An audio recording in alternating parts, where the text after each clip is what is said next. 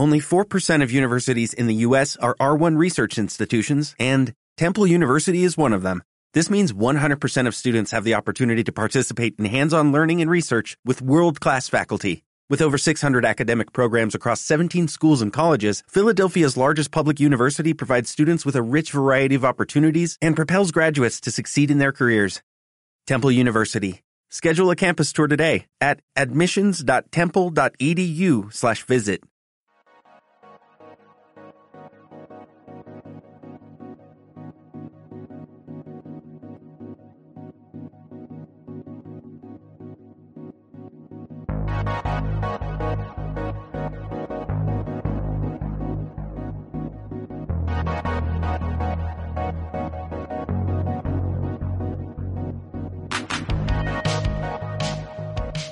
Bienvenidos amigos de la Infantería Retronáutica a este Micronautas que voy a dedicar en esta ocasión a, un libro un libro que, no es una no es una de las joyas ni bueno va a ser una de las joyas de la ciencia ficción pero que creo que es eh, bueno es merecedor de una lectura para algún momento en el que tengáis eh, que descansar entre gran clásico y gran clásico entre novela espesa y novela espesa porque es que la verdad es que la ciencia ficción es un poco como nuestra nuestra experiencia cuando entramos en un restaurante, ¿no? Eh, bueno, normalmente no pedimos obras de arte que estén cocinadas por un gran chef internacional, que, nos dejen absolutamente impactados, que nos deje un recuerdo imperecedero. No, eh, lo que esperamos es una satisfacción mucho más básica, ¿no? algo que eh, un menú que combine ingredientes conocidos, ingredientes con los que estamos familiarizados, pero de manera agradable, que bueno, que, que nos haga eh, expresar nuestra aprobación porque, porque aquello tiene buen sabor, eh, está bien mezclado, a lo mejor tiene algún toque especial que le da algún, algún eh, sesgo diferenciador. Pues bueno, la, ciencia ficción es algo similar. los que nos gusta este género no podemos esperar nutrirnos a base de una dieta exclusiva de, de obras maestras, de libros con conceptos rompedores, sagas fascinantes que, que nos vayan a dejar un recuerdo ya para toda la vida esto, pues este tipo de libros, lo normal es que sean eh, algo más mm, poco frecuente, ¿no? Eh, pero lo cierto es que estas otras novelas, eh, menos llamativas, mm, son también muy importantes, porque el género no sería posible sin esos autores jóvenes y prometedores que algún día pueden llegar a ser incluso extraordinarios. Son cuentos, novelas que están bien escritos, que es verdad que eh, recurren a lugares comunes, que beben de precedentes que a todos nos suenan, que plantean temas ya abordados muchas veces, pero oye, lo hacen con lo hacen con habilidad, lo hacen con ilusión, se lee de una, manera entretenida, incluso absorbente, nos permite evadirnos hacia otros tiempos, otros lugares, eh, y, bueno, y al final eso es la esencia de la ciencia ficción, ¿no? Es estimular nuestra imaginación, hacernos soñar con los grandes logros que podríamos conseguir en el futuro y también advertirnos de los peligros eh, que, en los que nos puede meter nuestra propia naturaleza. Bueno, pues este es el caso del libro que voy a comentar, un libro del año 2019. Se titula Outsphere, eh, fuera de la esfera, eh, podría, podría traducirse, y su autor es Guy Roger Dubert, que es, es francés, nació en París, estudió ciencias políticas en Estrasburgo pasó una temporada en una embajada, eh, pero decide luego mm, meterse en el mundo de las finanzas, matriculándose en una escuela de negocios y viviendo una temporada como cooperante en Marruecos. Pero lo cierto es que no era esto lo que quería hacer en la vida. Eh, decide seguir su instinto y dedicarse a lo que verdaderamente desea. Y esto es, no, no la ciencia ficción, eh, sino la composición de música para películas. Así que Duber eh, pasó una etapa de vacas flacas antes de, ir haciéndose con una cartera eh, fija de clientes a los que vender su música para cortos, documentales y videojuegos. Y en 2010, a raíz de un bache en esa cartera de pedidos, eh, se traslada a Los Ángeles, se entrevista con potenciales empleadores y se establece allí, eh, trabajando para una compañía de producción musical eh, y dando música para los trailers de, por ejemplo, Transformers 3, Green Lantern o Prometheus. Eh, ya con esa carrera enfilada, decide dar el siguiente paso y convertirse en director de cine. Y en 2013 eh, lanza un corto autoproducido de fantasía medieval titulado Cassandra, que es seleccionado para muchos festivales y al que le dan bastantes premios. Y en 2016, apostando su dinero y dedicándole todo su tiempo, dirige ya su primer largo, Virtual Revolution, que vuelve otra vez a, funcionar bien en el circuito de festivales, aunque sin conseguir el suficiente éxito de taquilla. Y esto no es tanto responsabilidad de, la calidad del producto en sí, sino las dificultades de convencer a, los distribuidores para que compren una película de ciencia ficción dirigida por un desconocido para el gran público y con un reparto sin estrellas. Y mientras se prepara para dar el siguiente paso en el mundo audiovisual, escribe una novela, y que es esta que vamos a comentar, 2019, que recibió el premio Amazon Francia de aquel año. Eh, a ver, yo esto me lo, me lo hizo, me lo hicieron em, llegar este libro en, en, formato físico a través de, bueno, me lo envió alguien conocido del, del autor. Y bueno, es un libro con una letra generosa, se lee bien, 320 páginas, pero lo podéis encontrar también en Amazon. Ya digo que esto se ha distribuido básicamente a través de Amazon. Lo podéis conseguir en versión electrónica por un precio eh, muy, muy razonable. Bueno, el arranque de Outsphere tiene un sabor conocido para cualquiera que conozca mínimamente la ciencia ficción cinematográfica de las últimas décadas. Tenemos una gran nave que surca el espacio. Dentro eh, aquello pues está dominado por el silencio, la oscuridad, y entonces la tripulación emerge del crío sueño cuando el ordenador detecta que están llegando a su destino. Esto nos recuerda a Alien, ¿no? Eh, bueno, el destino es el planeta Edén, ¿no? Y es entonces que nos enteramos de que se trata de una gran nave colonizadora, el Arca, que es la primera que ha enviado un planeta Tierra asfixiado por problemas de todo tipo. Los militares son los que están al mando de la expedición. Eh, son muy suspicaces respecto a lo que pueda ocurrir cuando despierten a los miles de colonos que deben establecerse en Edén. Lo primero que hacen es despertar a los científicos que se encargan de estudiar desde la órbita las características del planeta y eh, fijar posibles regiones eh, que explorar o lugares donde asentarse. El caso es que se manda una primera expedición que se topa con una forma de vida humanoide a la que, a la que bautizan como edénicos. Lo que pasa es que son muy primitivos y los atacan y están a punto de, acabar aniquilados eh, a manos de estos, de estos nativos eh, en este equipo que está compuesto por una científica y unos militares de élite. Aparte de esta forma de vida inteligente, la... Eh, otro gran problema de Edén es su climatología. Es, es un clima complicado y peligroso.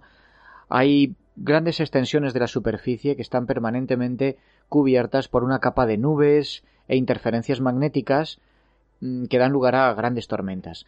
Los sensores del arca desde la órbita no pueden penetrar en esa capa y revelar qué, hay ahí debajo. Así que deciden establecer la colonia, a la que van a bautizar como Outsphere, en una zona despejada, una zona llana.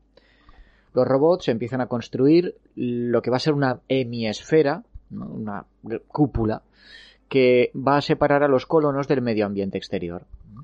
Los eh, pasajeros de la nave son transportados allí y luego se les va despertando.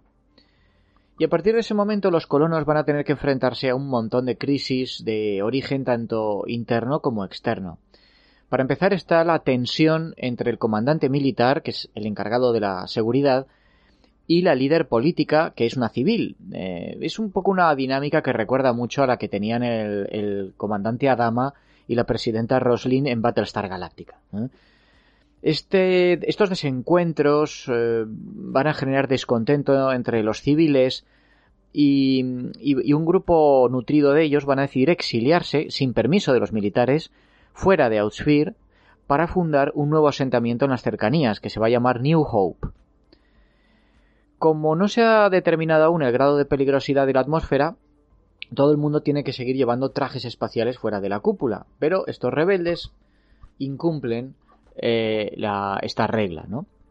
Es decir, el aire es respirable, pero no saben si puede haber algún tipo de agente o de virus que pueda resultar peligroso. Y bueno, esa imprudencia efectivamente les cuesta la vida a casi todos, porque aparece una nube de esporas que se carga a buena parte de esta nueva subcolonia. Y las cosas todavía se van a complicar más con la llegada de Utopia, que es una nave que resulta estar ocupada por Atlantes. Eh, y estos son hombres evolucionados que proceden de la Tierra.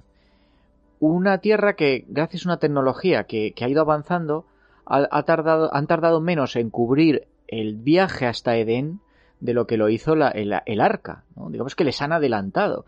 La Tierra, les dicen, pues ha quedado probablemente destruida por un agujero negro artificial eh, creado por una imprudencia y su intención, la de los atlantes, es establecerse en Edén. Claro, estos atlantes causan bastante bastante eh, extrañeza, ¿no? Un poco de mal yuyu, porque son casi todos clones, tienen una mente grupal, eh, poderes telepáticos y un comportamiento más frío que el de Spock.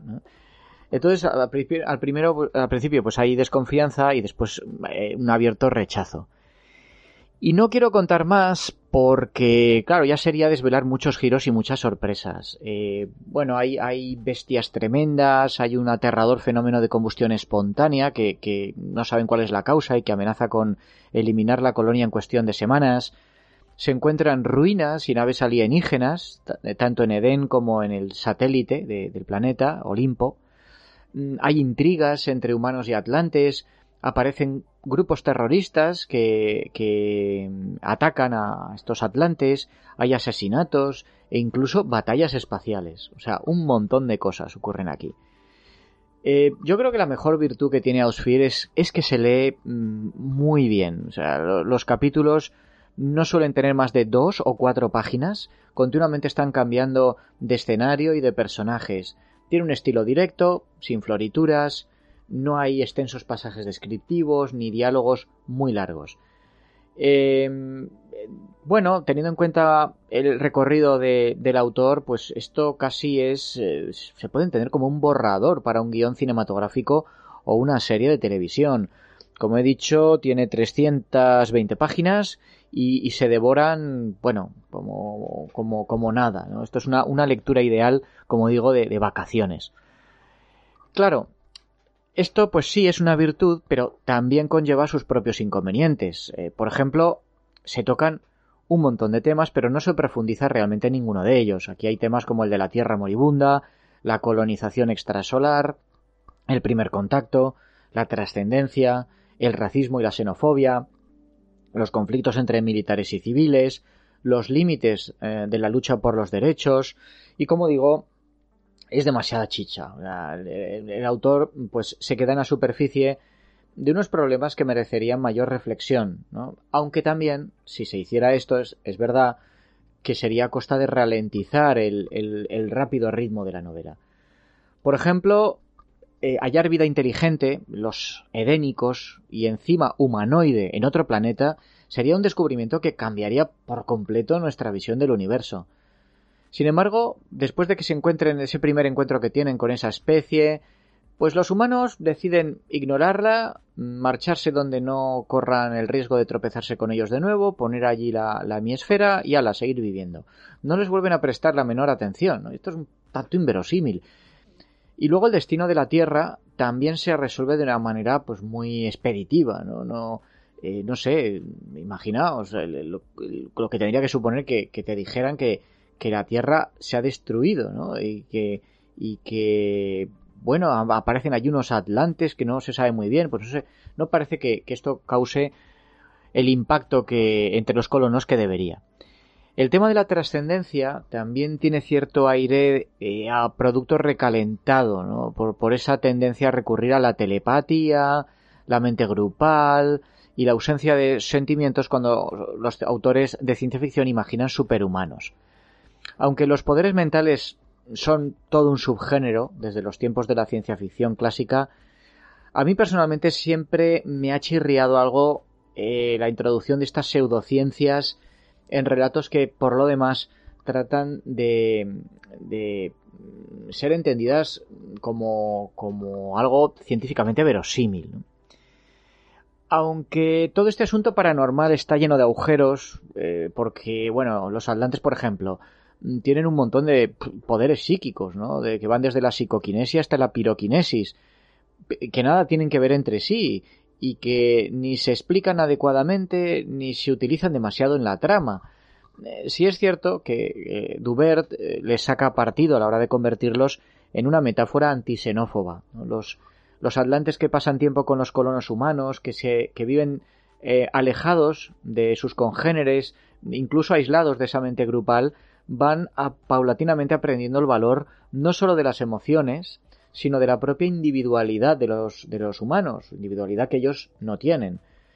Para conocer verdaderamente al otro, al extraño, y por lo tanto comprenderlo e incluso aceptarlo, es preciso separarse de esa tiranía del pensamiento único. ¿no? Es un poco el mensaje que se extrae de aquí. Este rápido ritmo, este dinamismo, también se consigue a costa de otros sacrificios, como la historia de esperar, la caracterización o la descripción. Aquí hay un montón de personajes, el reparto es muy extenso. De hecho, al principio a mí me costó situarlos a todos, aunque la verdad es que poco a poco el autor consigue que nos vayamos familiarizando con ellos. Eh, claro, con tanto personaje, eh, pues es eh, más, más fácil meter más variedad de situaciones, mm, más posibilidades para, para giros de guion. Pero claro, la mayor parte de los personajes están retratados con unas pinceladas muy someras, ¿no? nos sirven un poco para ubicarlos, quiénes son, qué hacen, para explicarnos sus decisiones, eh, por qué hacen lo que hacen a lo largo de la historia, pero no hay tiempo ni espacio para detenerse a estudiar su psicología, su pasado, sus motivaciones y por lo tanto para cogerles cariño, ¿no? Cariño para, cuando llegue, en algunos de los casos, sentir sus muertes, porque en este libro la verdad es que muere bastante gente. Hay también algunos aspectos que requerirían una descripción algo más detallada. Por ejemplo, el tema de los edénicos, ¿no? que apenas se les describe o se les define físicamente y que tienen un comportamiento poco alienígena. Parecen eh, más bien esas tribus de salvajes que acechaban a los héroes blancos en las antiguas novelas y películas de aventuras. Lo mismo pasa con la organización interna de la propia Outsphere, ¿no? Eh, no sé, te quedas con la duda de a qué se dedican todos esos miles de colonos que se han pasado décadas dormidos, aparte de intrigar y reclamar sus derechos, ¿qué hacen? ¿Cómo se organizan? Luego, eh, eh, se plantean demasiados desafíos y problemas como para que la historia pueda ofrecer un desenlace satisfactorio a todo eso, ¿no? Los, eh, los edénicos, los virus planetarios, las nanomáquinas que flotan en la atmósfera y se introducen en el cuerpo, la climatología criminal, los terroristas, los atlantes, la fauna nativa, las tensiones políticas, hay un montón de, de melones abiertos. Parte de ellos es cierto que parece ser que se resuelven o, se siguen desarrollando en una segunda parte de lo que en principio creo que va a ser una trilogía, aunque solo se ha traducido al español hasta donde yo sé el primer volumen. Mm, y bueno, hablando de la traducción, yo creo que eso es uno de los, de los grandes problemas de este libro. Eh, la traducción, eh, bueno, estará hecha con, estará hecha con mucho cariño, pero pero tiene, y fíjate que, a ver, mi francés es muy, muy, muy, muy, muy, muy básico, pero aún así está claro que se necesitaría un corrector de estilo como el Llover. ¿eh? Hay, hay serios tropiezos de traducción, evidentes, ¿vale? Requeriría eso una, un trabajo bastante mejor al, al, respecto. Hay errores gramaticales, de puntuación. Yo creo que eso es que, que, se ha hecho una traslación en exceso literal. Como digo, no, no parece haber un corrector de estilo. Pero bueno, todos estos defectos, vamos a decir, de Outsphere, eh, eh, hay, que, hay que relativizarlos, ¿no? Eh, para empezar, estamos ante una obra primeriza y hay que leerlo como tal. Y por otra parte, lo he dicho al principio, es una lectura ligera, una lectura absorbente, y esto ya para mí es motivo de recomendación. Y por último, quizá lo más importante, consigue dejar muy claro lo que quizá es el corazón de la historia, no importa lo lejos que como especie viajemos tratando de escapar de los problemas que nos hemos creado nosotros mismos en la Tierra. Cualquier nuevo comienzo en otro mundo acabará minado por las taras y los prejuicios que nos van a hacer caer en los mismos errores de nuestros antepasados. Puede que no sea un mensaje muy optimista, Pero quizá en las siguientes entregas de esta obra, si, si las eh, conseguimos que, entre todos lo leamos y, esto pues llegue a Amazon, eh, pues alguien se ocupe de traducirlos, pues descubramos que después de todo los colonos de Edén ah, aprenderán a vivir en paz consigo mismos y con el nuevo planeta que ha pasado a ser su hogar. Como digo, una recomendación de lectura ligera, le podéis echar un vistazo en, en Amazon y, bueno, yo me lo he pasado bastante bien con ello y por eso os lo quería traer aquí. En fin, nada más en esta ocasión, nos escuchamos pronto en los retronautas.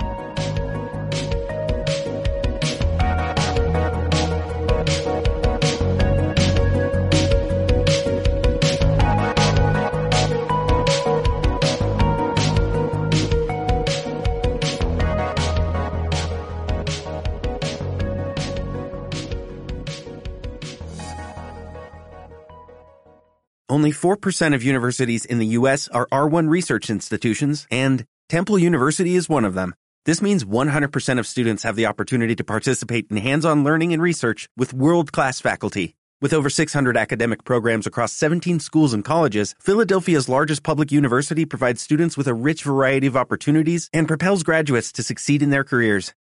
Temple University. Schedule a campus tour today at admissions.temple.edu/visit.